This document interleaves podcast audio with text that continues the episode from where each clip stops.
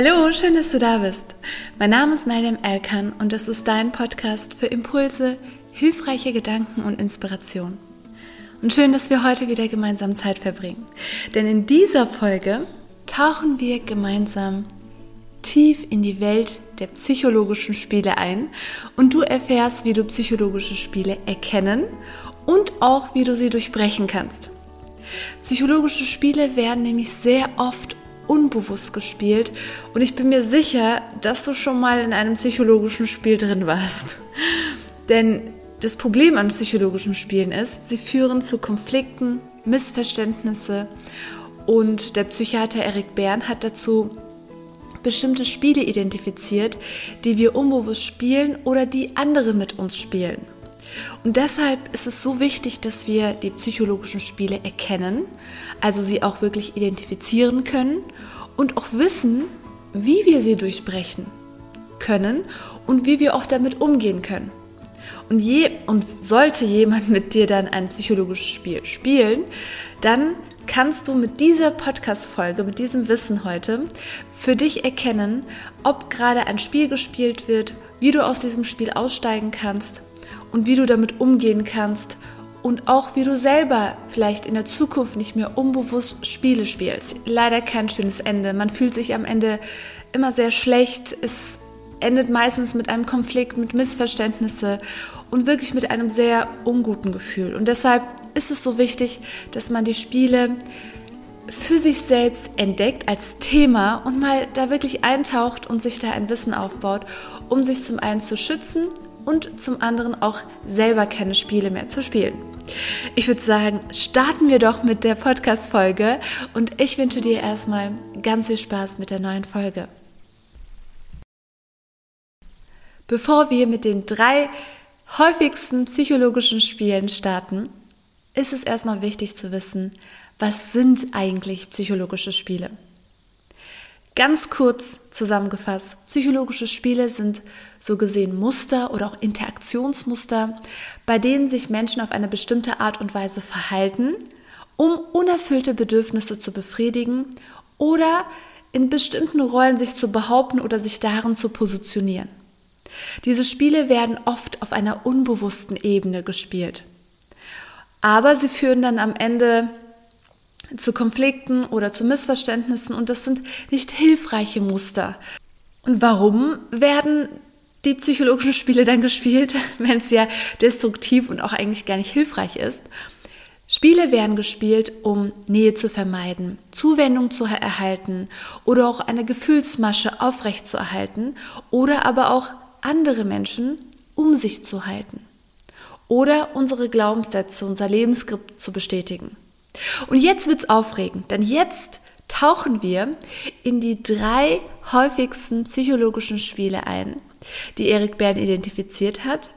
Diese Spiele haben oft sehr, ja, ich finde manchmal auch ein bisschen lustige und interessante Namen, aber äh, die zeigen, ja, auch wenn die Namen so sind, äh, darf man nicht vergessen, wie problematisch diese Spiele sind oder sein können.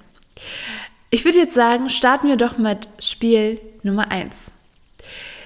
Das erste Spiel, das wir uns jetzt genauer anschauen, was sehr häufig gespielt wird, ist das Ja-Aber-Spiel. Stell dir vor, jemand erzählt dir von einem Problem und du gibst dieser Person Lösungsvorschläge, aber die Person will die Lösungen oder deine Lösungsvorschläge hören, um sie am Ende aber immer wieder nur abzulehnen. Ja, aber das geht nicht und ja, das ist jetzt auch nicht möglich und stellt sie dann immer wieder in Frage. Du kannst dir bestimmt vorstellen, wie frustrierend dann so ein Gespräch ablaufen kann. Denn dieses Spiel, bei diesem Spiel fühlt man sich wie in so einem Ping-Pong-Spiel von Vorschlägen und Einwände, bei dem das Problem eigentlich nie wirklich gelöst wird übrigens. Es fühlt sich aber wie so ein endloses Gespräch, eine endlose Debatte an, bei der alle wirklich alle am Ende einfach nur genervt sind und sich nicht verstanden fühlen. Um das Spiel jetzt zu verdeutlichen, nehmen wir einfach mal ein Beispiel. Stell dir vor, du sitzt mit einer Freundin in einem Café und deine Freundin erzählt dir, dass sie aktuell Probleme mit dem Chef hat. Dass sie gerade nicht so glücklich mit der Arbeitsstelle ist und sie erzählt dir, wie doof sie das alles gerade auf der Arbeit findet. Und du magst deine Freundin sehr und möchtest sie dabei unterstützen und gibst ihr unterschiedliche Lösungsvorschläge und sagst beispielsweise, ja, hast du dich vielleicht nach äh, anderen Stellen umgeschaut und sie sagt, nee, Jobmarkt äh, ist ja aktuell so schwer, das weißt du doch. Ja, aber man kann sich ja aktuell gar nicht so wirklich bewerben. Es werden immer die anderen äh, genommen, die mehr Berufserfahrung haben. Du weißt, ich habe jetzt neu gestartet. Dann sagst du, oh, okay, magst du dann vielleicht mit deinem Chef reden? Vielleicht könnt ihr das Problem ja lösen. Sie antwortet dann, ja, aber mit ihm kann man nicht reden. Und dieses Gespräch geht jetzt immer so weiter. Am Ende fühlst du dich erschöpft, irgendwo frustriert, weil du dir denkst, ich kann ihr irgendwie nicht helfen. Und dann gegenüber hat immer weitere Einwände und dieses Gespräch endet ja theoretisch gar nicht, weil ihr immer wieder in diesem Ja, aber, okay, dann mach doch das vielleicht. Und sie antwortet wieder mit Ja, aber. Und es fühlt sich so ein bisschen endlos an, frustrierend an und letztlich fühlt man sich am Ende nicht gut. Und man ist dann genervt und hat das Problem, das Problem gar nicht gelöst zu haben und ist wirklich in so einem Teufelskreis drin. Denn egal was du sagst, es gibt keine Lösung. Warum spielen aber Menschen dieses Spiel? Oftmals geht es darum, dass die Personen, die dieses Spiel spielen, sich selbst in ihrer Opferrolle versuchen zu bestätigen oder versuchen, keine Verantwortung für die Lösung des Problems zu übernehmen. Und es ist wichtig, dass du für dich selbst erkennst, dass gerade hier ein Spiel gespielt wird, also dieses Ja-Aber-Spiel. Denn wenn du in so einem Spiel drin bist, dann verlierst du Zeit, Energie und auch deine eigene ja, Motivation in dem Augenblick. Also es macht ja auch was mit dir. Spiele haben nämlich dieses Unangenehme am Ende.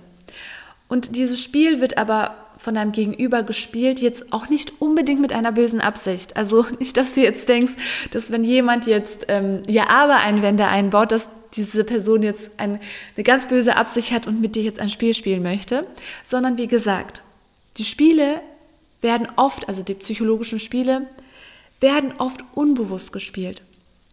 Und oft ist da auch nicht eine böse Absicht dahinter.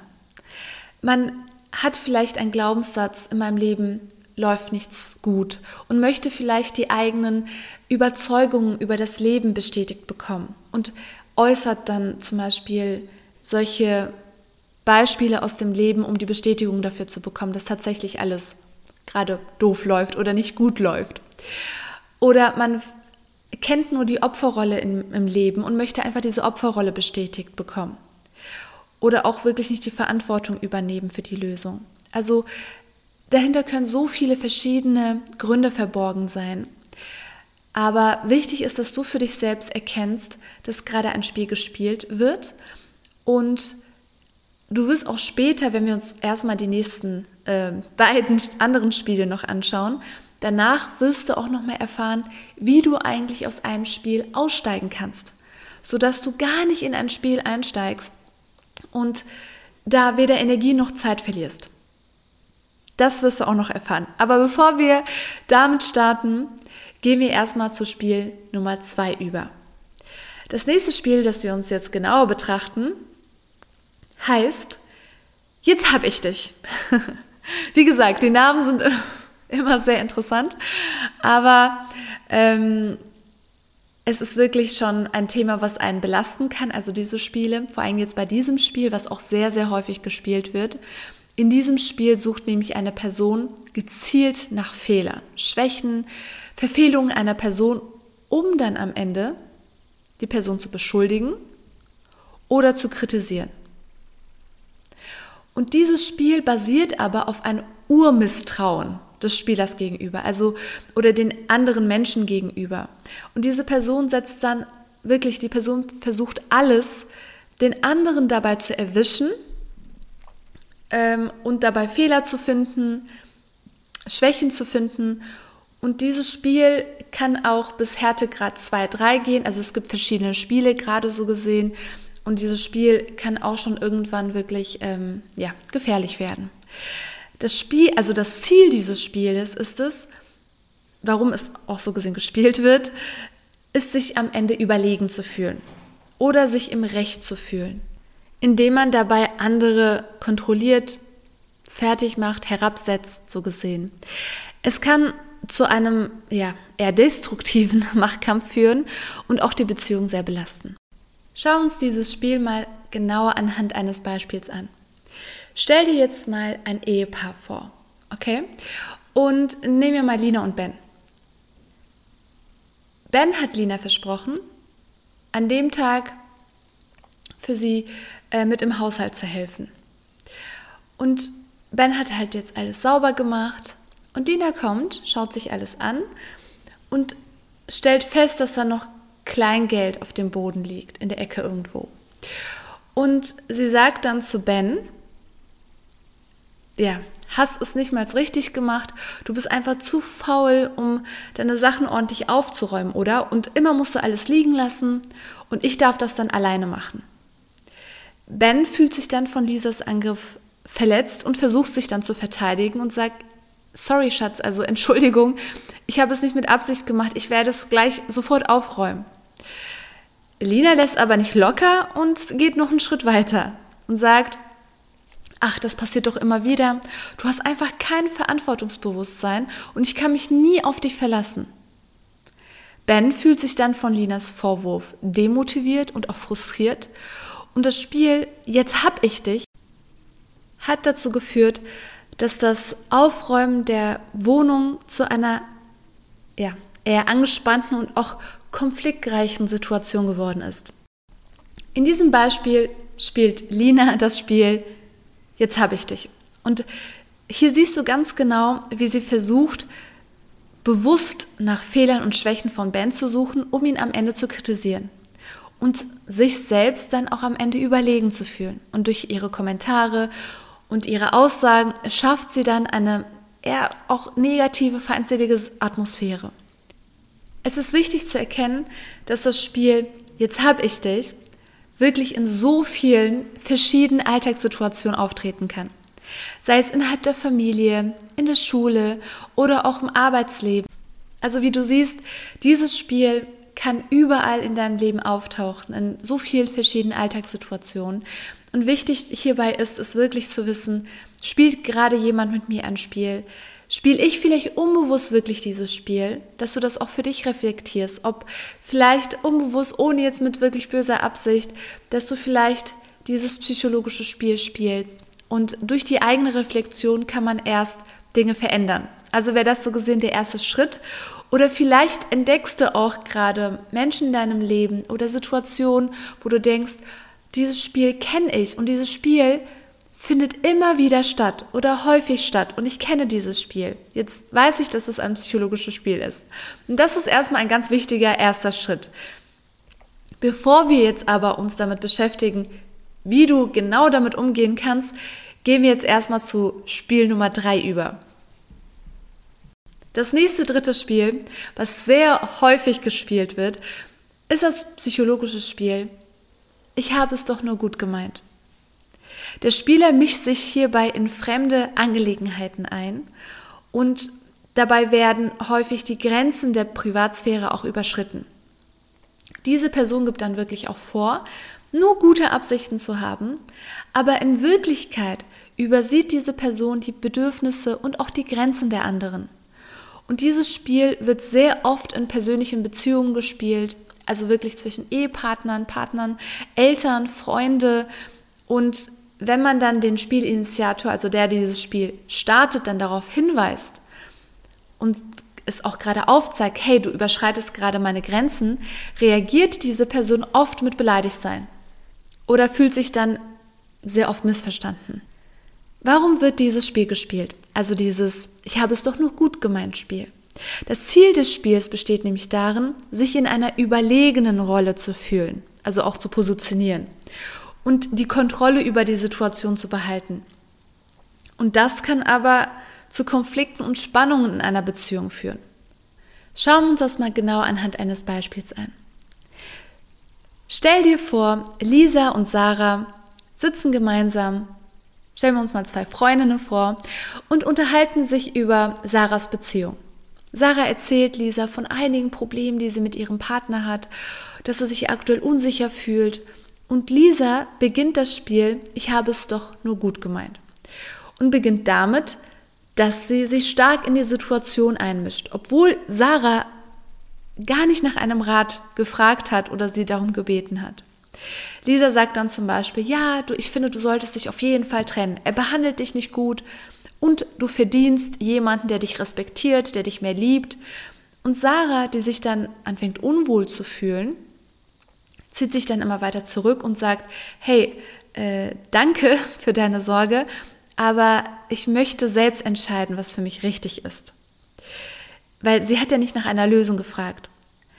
Anstatt Sarahs Wunsch, also anstatt dessen ist Lisa Sarahs Wunsch nach Autonomie und Selbstbestimmung zu respektieren, setzt Lisa dann noch diese Einmischung fort und fängt dann an zu sagen, ja, aber ich meine es doch nur gut, du verdienst jemanden, der dich glücklich macht und ich will wirklich nur das Beste für dich und dass du auch das Beste für dich bekommst. Sarah fühlt sich, das, fühlt sich dann immer bedrängter und auch ihre Grenzen werden immer weiter überschritten. Und sie versucht dann das Gespräch so langsam in eine andere Richtung zu lenken und sagt, hey, guck mal, danke nochmals für deine Sorge, aber weißt du was, lass uns doch über was anderes sprechen. Alles gut. Und hier sieht man jetzt anhand dieses Beispiels, wie das Spiel, ich habe es doch nur gut gemeint für dich, ablaufen kann. Das heißt, hier sehen wir zum Beispiel sehr klar, dass die Freundin sich da wirklich sehr stark in die Beziehung einmischt, ohne die Einstimmung und ohne die Grenzen zu respektieren. Und obwohl sie behauptet, es gut zu meinen, übergeht sie so gesehen Sarahs Wunsch nach Autonomie und bringt da eine angespannte Spannung, Atmosphäre in die Freundschaft mit rein, sodass dieses Gespräch am Ende ja, sich dann nicht mehr so gut anfühlt. Und hierbei ist es natürlich wichtig, auch zu wissen, dass gute Absichten manchmal nicht ausreichen. Und dass es wichtig ist, die Zustimmung und die Grenzen auch anderer zu respektieren, um eine gesunde und auch eine ja, respektvolle und schöne Beziehung zu führen und aufrechtzuerhalten, sei es jetzt innerhalb der Partnerschaft oder in freundschaftlichen Beziehungen, dass man da wirklich sich bewusst macht, auch wenn man es gut meint, dass dieses Spiel auch wirklich der Beziehung irgendwo auch schaden kann. Weil wenn dieses Gespräch jetzt immer wieder stattfinden würde, dann würde sich die Freundin ja irgendwann gar nicht verstanden fühlen, weil sie sich nur noch Ratschläge anhört und immer wieder dann mit der Rechtfertigung, obwohl man dann die Grenzen setzt und sagt, hey, guck mal, ich finde das gerade nicht in Ordnung, und die Person dann aber immer wieder sagt, ja, aber ich meine es ja nur gut und das ist doch nur ähm, gut gemeint und das ist ja nur für dich. Und dass man daraus dann, ja, sich am Ende dann schlecht fühlt und dieses Gespräch dann immer wieder gleich endet, nämlich mit einem unguten Gefühl. Das waren jetzt erstmal die drei häufigsten psychologischen Spiele, die im Alltag vor allen Dingen gespielt werden oder die du vielleicht auch schon kanntest, unbewusst, wo du dir gedacht hast, ah, da war ich schon in einem Spiel und wusste gar nicht, dass es eigentlich ein psychologisches Spiel war. Jetzt kennst du die drei häufigsten Spiele. Und wie versprochen, schauen wir uns jetzt die Schritte an, was du tun kannst, wenn du jetzt erstmal entdeckt hast oder ein Spiel identifiziert hast und weißt, okay, ich befinde mich gerade in einem Spiel und was kann ich jetzt machen? Und das schauen wir uns jetzt mal genauer an. Der erste Schritt besteht darin, überhaupt zu erkennen, dass es gerade ein Spiel ist, was gerade gespielt wird oder eine Spieleinladung gerade ausgesprochen wurde und das zu erkennen. Und bevor du dann in ein Spiel einsteigst, dass du dann wirklich für dich selbst erkennst, okay, mein Gegenüber möchte gerade unbewusst ein Spiel spielen, aber für ein Spiel braucht man zwei Personen. Ich steige jetzt nicht da ein. Was kann ich also machen? Du kannst jetzt schlecht, sag ich jetzt mal, nehmen wir wieder dieses Beispiel im Café mit der Freundin, die jetzt ihre Jobsituation erzählt. Du kannst ja da nicht einfach weggucken und sagen, nö, ich steige da jetzt nicht ein, ich weiß, du spielst gerade ein Spiel. Also bitte nicht auf diese Art und Weise reagieren. Ähm, So nach dem Motto, jetzt habe ich dich äh, ertappt, weil das wäre auch ein Spiel. ähm, dass du wirklich erstmal das für dich selbst erkennst, okay, ich glaube, da wird gerade gleich ein Spiel gespielt, ähm, dass du dann einen Schritt weiter denkst für dich und weißt, okay, ich steige nicht ein, indem ich einfach mal nach den echten Bedürfnissen meines Gegenübers frage, weil dein Gegenüber spielt dir dieses Spiel. Warum? Das hatten wir so gesagt am Anfang der Podcast-Folge, weil die unbefriedigten, also die unerfüllten Bedürfnisse da befriedigt werden. Und Ziel ist so gesehen das, oder man möchte die, das eigene Lebensskript oder Glaubenssätze bestätigen und so weiter. Dahinter können ganz viele Gründe verborgen sein. Und vor allem auch dieses Bedürfnis. Das heißt, die Person möchte ja eigentlich vielleicht in diesem Fall einfach nur verstanden werden, wie doof alles ist. Dass man dann dieser Person zuhört und sagt, hey, ne, ich kann nicht verstehen, ist echt eine doofe Situation, ohne Ratschläge. Dass die Person vielleicht einfach nur verstanden werden möchte dass du also dieser Person mal vielleicht die Frage stellen kannst nach dem wirklichen Grund. Frage nach dem wahren Bedürfnis. Das setzt natürlich auch die Bereitschaft deines Gegenübers voraus, auch wirklich die Bedürfnisse zu äußern. Manchmal hat man da noch nicht den Bezug zu sich selbst und vielleicht weiß dein Gegenüber selber so wirklich gar nicht, was er oder sie möchte. Das ist auch nicht schlimm, ist auch völlig okay, aber das wäre eine Einladung deinerseits zu wissen, hey, was brauchst du gerade? Möchtest du Ratschläge hören oder ne, soll ich einfach für dich da sein, dass man da wirklich das auch offen kommunizieren kann? Da man für ein Spiel zwei Personen braucht, um es überhaupt spielen zu können, besteht so gesehen der zweite Schritt darin, bewusst zu handeln und eine klare Kommunikation zu praktizieren. Also vermeide es, überhaupt in die Spiele einzusteigen und Fange stattdessen eine Kommunikation an, die gefüllt ist mit Ehrlichkeit und auch Klarheit. Was auch sehr wichtig ist, ist bei diesem Thema sich auch selbst zu reflektieren und auch zu schauen, bin ich anfällig für bestimmte Spiele? Habe ich vielleicht die Helferrolle in mir, die immer sehr aktiv ist? Und sobald jemand mir vielleicht etwas erzählt, dass ich sofort eine Anfälligkeit für dieses zum Beispiel hier Aberspiel habe, weil wenn jemand mir ein Problem erzählt, wenn du in dieser Helferrolle bist, dann neigst du auch dazu, viel schneller in ein Ja-Aber-Spiel einzusteigen, weil du dann super viele Ratschläge gibst und wirklich versuchst, ihr Problem zu lösen und dabei aber ihre Verantwortung für ihr Leben, für die Lösung ihrer Probleme, ihr dann auch irgendwo nicht, ja, diesen Raum dann dafür nicht gibst und am Ende ihr gar keine Lösung habt, du nur erschöpft bist und dein Gegenüber letztlich nur das Spiel gespielt hat und es herrscht dann eine unangenehme Atmosphäre. Also, dass man dann wirklich auch schon mal viele, viele Schritte schon voraus, im Voraus für sich selbst schaut, bevor überhaupt solche Situationen entstehen. Wie bin ich eigentlich? Neige ich dazu, in bestimmte Spiele einzutauchen, was mich dann so ein bisschen triggert aufgrund der Helferrolle vielleicht, ne, dass du das für dich erstmal erkennst. Oder auch schaust, spiele ich vielleicht Spiele? Gibt es Spiele, die ich jetzt für mich entdeckt habe, die ich ähm, in der Beziehung oder in freundschaftlichen Beziehungen wirklich für dich erkennst, wo du sagst, ja, da habe ich mal ein Spiel gespielt und ich neige zu diesem Spiel eher.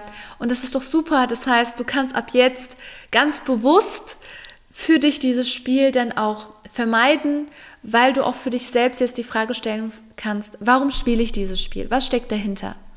Und da kannst du dann auch dich selbst besser kennenlernen und schauen, welche Bedürfnisse eigentlich dahinter verborgen sind. Und das ist doch eine schöne Reise, um sich selbst zu entdecken und an sich selbst zu arbeiten und damit auch sich immer weiterzuentwickeln. Denn vielleicht entdeckst du in dir deine Retterrolle und denkst dir, oh, ich weiß jetzt, warum ich immer so erschöpft in meinem Leben bin und wirklich meistens gar keine Energie für mich selbst habe. Vielleicht warst du dann immer in der Retterrolle und hast in unzähligen Ja-Aber-Spielen deine Energie verloren. Kommen wir jetzt zu einer kurzen kleinen Zusammenfassung. Psychologische Spiele sind also Interaktionsmuster, die wir unbewusst spielen, um unsere Bedürfnisse so gesehen zu erfüllen oder uns in bestimmten Rollen zu behaupten. Und diese Spiele führen dazu, dass wir am Ende eher Konflikte erleben, Missverständnisse entstehen. Und wir haben uns jetzt in dieser Podcast-Folge uns die drei häufigsten psychologischen Spiele genauer angesehen. Ja, aber Spiel, ich habe es doch nur gut gemeint, Spiel. Und jetzt hab ich dich. Diese Spiele können zu endlosen Konflikten führen. Aber keine Sorge, wir haben ja auch gelernt, wie wir aus diesen Spielen aussteigen können. Und der erste Schritt besteht auch wirklich darin, diese Muster zu erkennen, dass gerade ein Spiel gespielt wird, klare Kommunikation einzubauen und auch wirklich nach den wahren Bedürfnissen zu fragen und damit dann ganz bewusst nicht in ein Spiel einzusteigen. Und da hast du die Kontrolle, du kannst entscheiden, ob du einsteigen möchtest oder nicht. Aber das setzt natürlich voraus, dass du überhaupt dieses Spiel erstmal erkennst. Und abschließend reflektier auch für dich selbst, ob du vielleicht anfällig bist für bestimmte Spiele oder ob du vielleicht bestimmte Spiele unbewusst spielst, sodass du einfach deine Beziehung auch dadurch von Konflikten oder Missverständnissen hin zu gesünderen und schöneren Beziehungen so gesehen gestalten kannst. Und ich hoffe sehr, dass du bei dieser Podcast-Folge viel für dich mitnehmen konntest und ich freue mich riesig, wenn du mir schreibst, wie du es fandest und was du für dich mitgenommen hast. Und ich hoffe, Du hattest genauso viel Spaß wie ich und bist inspiriert, diese Erkenntnisse jetzt in deiner, ja, in deinem Leben anzuwenden. Und ich freue mich schon auf die nächste gemeinsame Zeit mit dir, auf die nächste Podcast-Folge. Schön, dass es dich gibt. Schön, dass du bis zu dieser Stelle der Podcast-Folge drangeblieben bist. Wahnsinn! Sehr, sehr schön. Da kannst du wirklich stolz auf dich sein, dass du dich mit einem, ja, so einem intensiven Thema auch auseinandergesetzt hast und dir die Zeit dafür geschenkt hast. Also Schulterklopfmoment ist jetzt angesagt. Ich wünsche dir alles Liebe, sende dir ganz viel Liebe und bis zur nächsten Podcast-Folge. Deine Mariam.